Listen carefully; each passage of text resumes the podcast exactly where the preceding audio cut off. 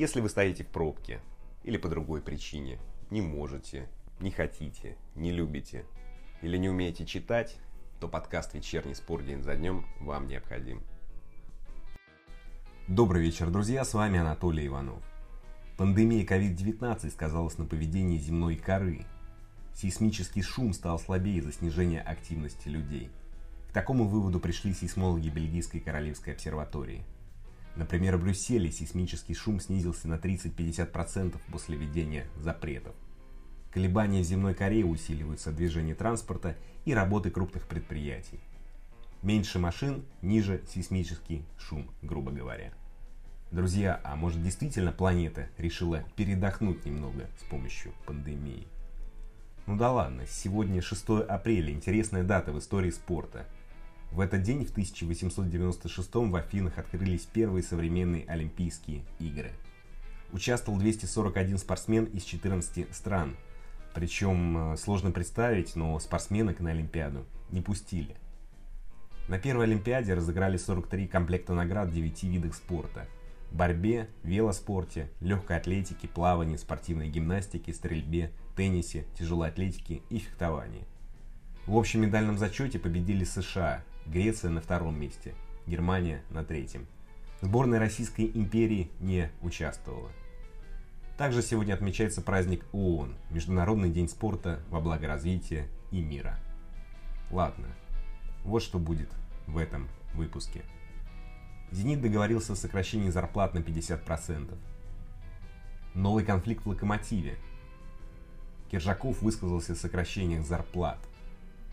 Клубным игрокам снижают выплаты, но тренерам сборной России оставят. ФИФА продлит сезон на неопределенное время – Глава УЕФА выступил за проведение матчей без зрителей.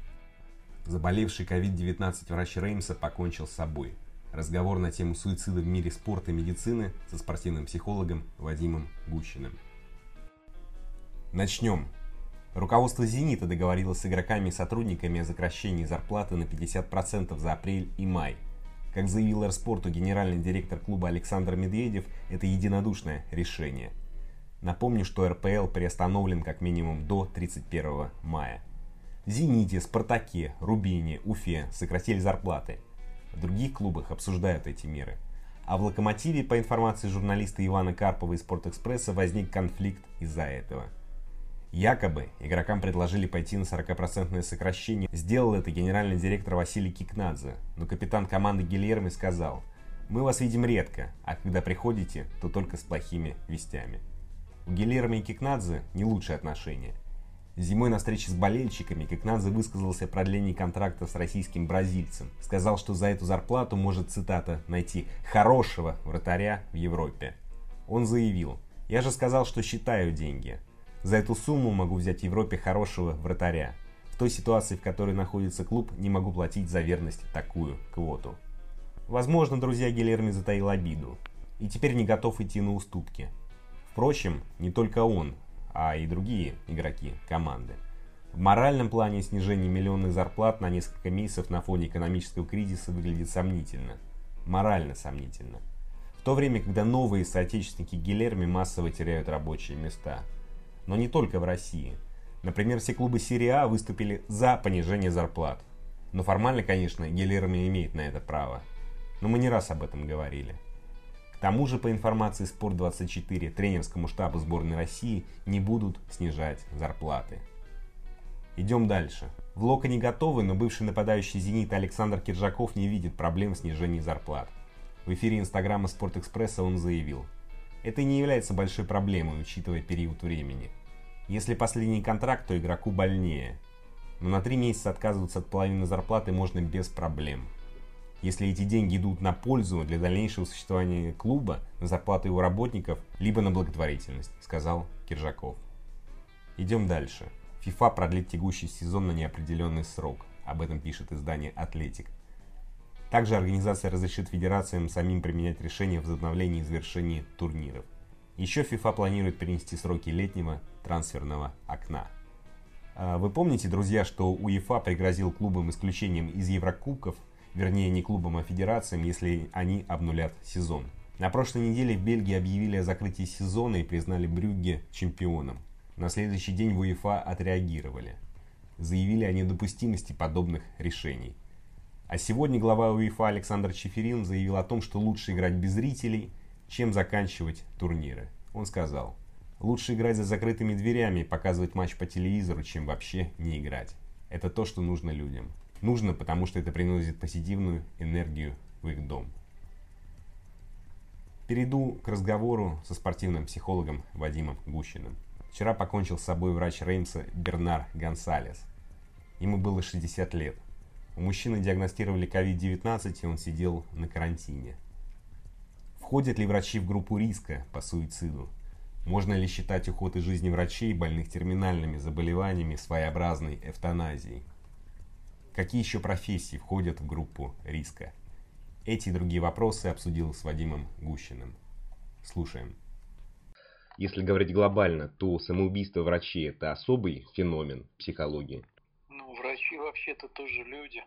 Просто они, наверное, лучше, чем э, другие, понимают себя последствия болезни, понимают, э, как она развивается и к чему может привести. То есть, э, ну, у них нет пустых надежд и иллюзий которыми переполнена наша жизнь.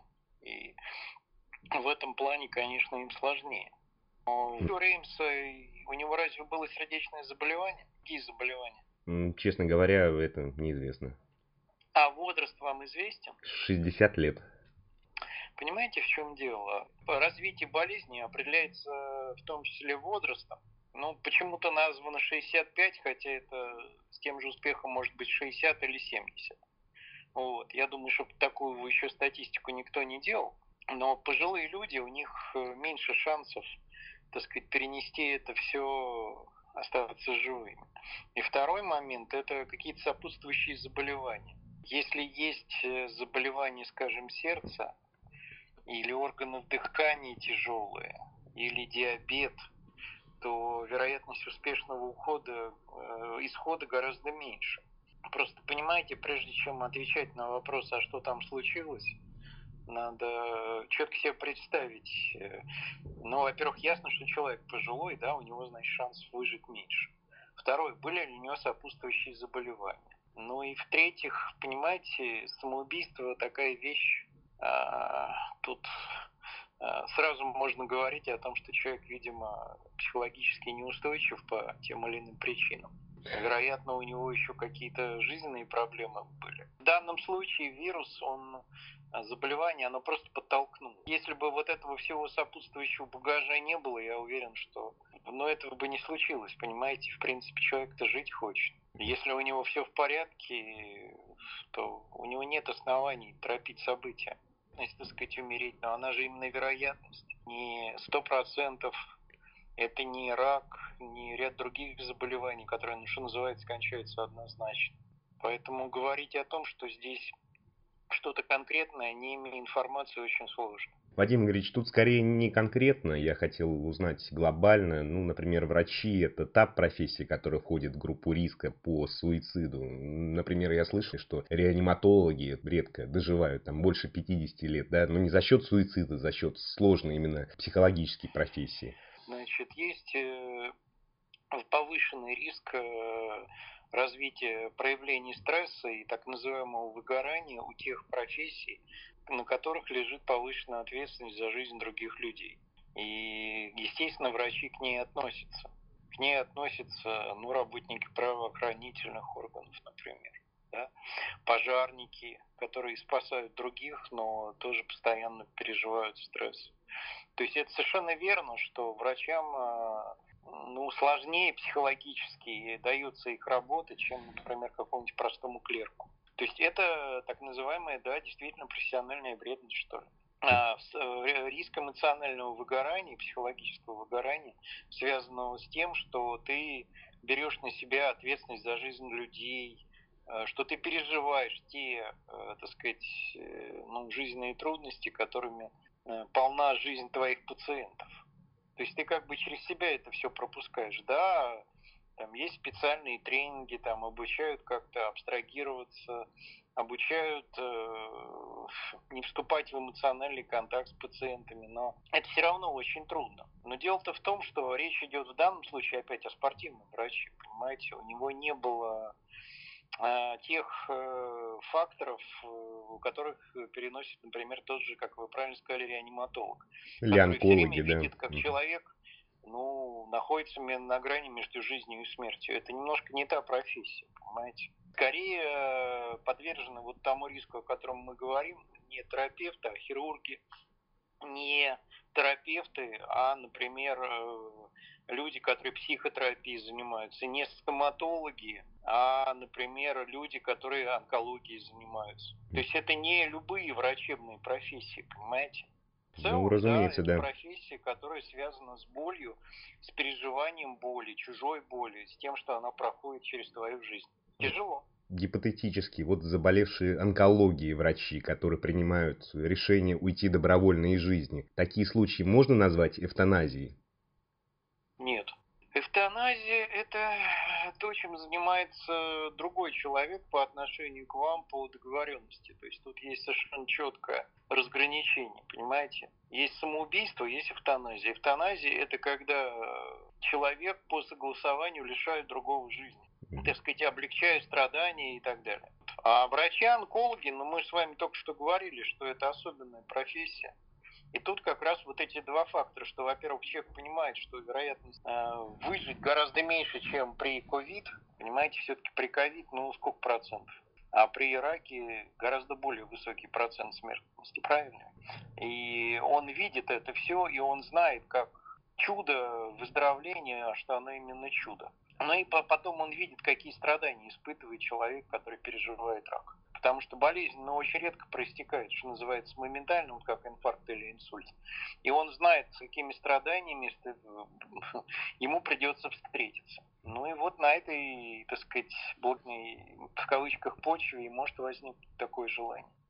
Э, Вадим Игоревич, если развивать эту тему, то есть мы можем говорить о вопросах законодательства, скажем, врач, заболевший онкологией, который делает суицид, или врач, заболевший онкологией, который может сделать эвтаназию, эвтаназию, потому что это позволяет закон? Ну, эвтаназия законодательно запрещена. Швейцария разве нет? Нет, я имею в виду в нашей стране. У нас, да. я считаю, что, может быть, это и правильно. А, понимаете, здесь очень много не только вопросов, связанных с законодательством, но и вопросов с так называемой биомедицинской этикой. И они очень сложные, их обсуждать в интервью, наверное, неправильно. Очень много, понимаете, есть позиций. Они все разработаны, обоснованы, но вот такой вот позиции, что вот только так, и не иначе. Да еще закреплять это законодательно, это, понимаете, не запрещать там матом ругаться это очень сложный вопрос, и к нему нельзя подходить вот так, с лету, с маху и с высока. Поэтому, вот, понимаете, нельзя... Каждый случай индивидуален. Вот психотерапевты, они это знают, что каждый случай, при том, что он в чем-то типичен, но и индивидуален тоже. И не разобравшись во всех причинах, вот все это, например, с этим врачом свести только к э, заболеванию коронавирусом, я думаю, что дело не только и не столько в этом. Я думаю, что там целый комплекс факторов, а при этом он еще и болел. Но вот человек вправе уходить из жизни добровольно? Ну, понимаете, еще раз, это этический вопрос. С точки mm. зрения религии, нет, не вправе, это великий грех. Невозможно, это правильная позиция. Но, опять же, не все религиозные, не все разделяют эти принципы. Понимаете, еще раз, тут нет однозначного ответа. И нельзя говорить, что вот так можно, а так нельзя. Это вопрос личный, как вопрос веры, понимаете? Вот вы же не можете всех заставить верить. Вот там, где заставляют, это, наверное, не совсем демократично. Согласен, да. Ну вот и здесь также. Нельзя относиться еще раз ко всем случаям одинаково. И все это сводить к каким-то моментам, связанным с законодательством, с какими-то правилами. Жизнь человека очень сложная, и подходить вот с такой простой интерпретацией, ах, он заболел, и вот он поэтому совершил самоубийство, я думаю, что это упрощение. Здесь э, в данном случае это просто был повод с вами обсудить эту тему, ну, не конкретно понимаю, про него. Просто, понимаете, Понимаете, проблема суицидов, например, в спорте, вот э, тоже же имеет место быть. Но она же не тогда, когда вы выступаете обычно проявляется. Она проявляется, когда вы завершаете. Заканчиваете, да. Да, и у вас как бы жизнь заканчивается, и вы новый боитесь. Вы не знаете, что от нее ждать. Вот в этом случае тоже вполне всякое может быть. Да? То есть э, много очень аспектов, и они все очень сложны. Наверное, не для спортивной газеты, мне кажется. Просто мне кажется, мне кажется, что вот спортивный врач по определению, он должен обладать но если не идеальным, то очень высоким уровнем психического здоровья. Потому что врач помогает не столько и не столько таблетками, там, уколами и так далее, спортивным, сколько ну, своим психоэмоциональным тонусом, своим настроением. Ведь недаром именно с врачом, а не с тренером спортсмены в случае там, трудных ситуаций, как правило, делятся. В семье случается. Вот с тренером неудобно раз это все обсуждать. А с врачом, поскольку врач, опять-таки, по этическим э, принципам не имеет права все это разглашать. Можно это все обсудить. Ну так значит, этот человек должен обладать ну, очень высоким уровнем психического, именно психического здоровья. Спасибо Вадиму Гущину. Оставлю эту тему без комментариев. На этом все, друзья. Спасибо. Встретимся завтра в это же время. И напоследок прекрасная музыка, как всегда.